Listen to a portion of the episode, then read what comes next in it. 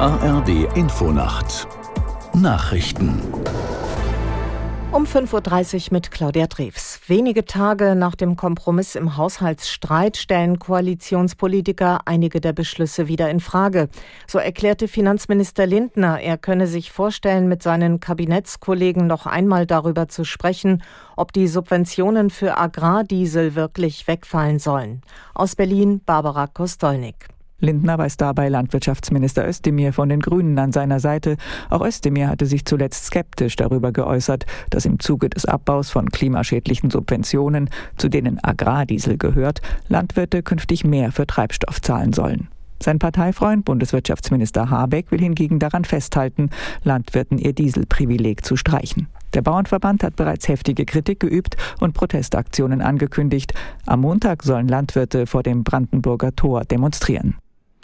Nordkorea soll eine Langstreckenrakete aufs Meer abgefeuert haben. Südkorea und Japan haben den Start in der Nacht gemeldet. Nach japanischen Angaben hat die Rakete eine Reichweite von mehr als 15.000 Kilometern und könnte überall in den USA einschlagen. Es ist schon der zweite nordkoreanische Raketentest innerhalb eines Tages. Die Lage auf der koreanischen Halbinsel ist sehr angespannt. Nordkorea treibt nach eigenen Angaben sein Waffenprogramm voran voran und simuliert unter anderem Atomangriffe auf Südkorea. In Serbien hat die Partei von Präsident Vucic die Parlamentswahl klar gewonnen.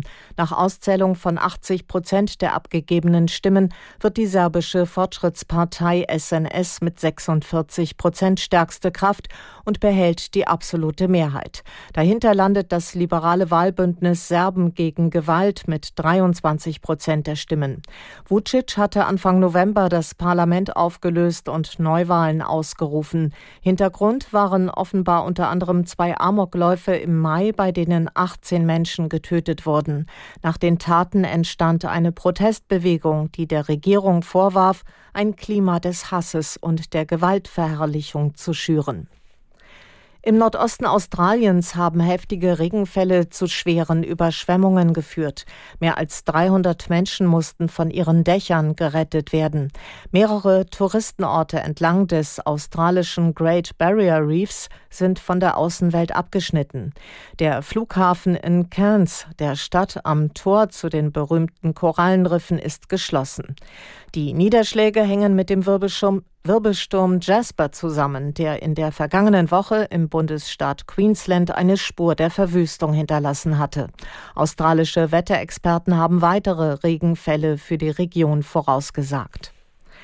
Das Wetter in Deutschland im Norden bedeckt, örtlich Regen, sonst locker bewölkt, Temperaturen von Nord nach Süd plus 8 bis minus 3 Grad.